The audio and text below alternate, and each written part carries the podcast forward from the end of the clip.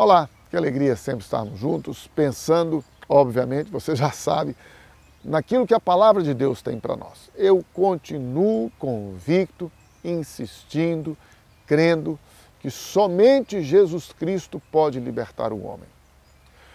Nós podemos mudar de roupa, de vestuário, de linguagem, de ambiente, de convivência social, a gente pode mudar a alimentação, a gente pode mudar os ambientes que a gente convivia antes e frequentava e não frequenta mais.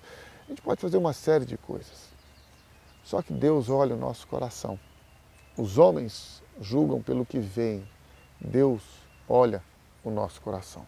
Os homens julgam pela aparência. A gente sabe de muitos casos, não é? De pessoas que estando trabalhando, chegam num determinado ambiente, numa determinada loja e são rejeitados pela sua aparência e depois voltam em outro vestuário, de outra forma já, e são bem recebidos. Por quê? Porque nós julgamos as pessoas pela aparência. Infelizmente, infelizmente, nós muitas vezes vivemos para ser aprovados pelas pessoas. Olha que interessante. Eu me visto, eu me comporto, eu frequento, eu falo, eu até falo aquilo que eu não acho, aquilo que eu não penso, para ser aprovado pelas pessoas. Que coisa triste. Este é o sistema deste mundo. E a palavra de Deus nos alerta e diz: não sede conformados com este mundo, mas sede transformados pela renovação do vosso entendimento, para que experimenteis qual seja a boa, agradável e perfeita vontade de Deus. Eu não sei como você está vivendo, mas nós vivemos debaixo de uma pressão muito grande para satisfazermos ao sistema deste mundo.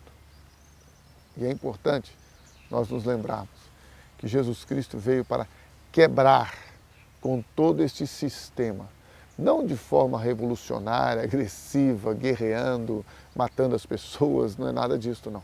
Mas ele veio quebrar esse sistema a começar no nosso interior. Primeiro, nós precisamos ter uma mudança interior.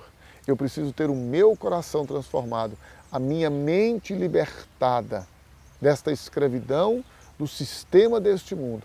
E então, com o meu coração transformado, com a minha mente libertada, com a minha mente levada cativa à obediência a Cristo, eu agora posso viver não mais pela opinião ou aprovação das pessoas, mas pela aprovação de Deus. E cuidado, porque muitas vezes nós nos envolvemos tanto com a religião que nós somos usados por Deus, mas não somos aprovados por Deus. Talvez você tenha esta, esta vivência.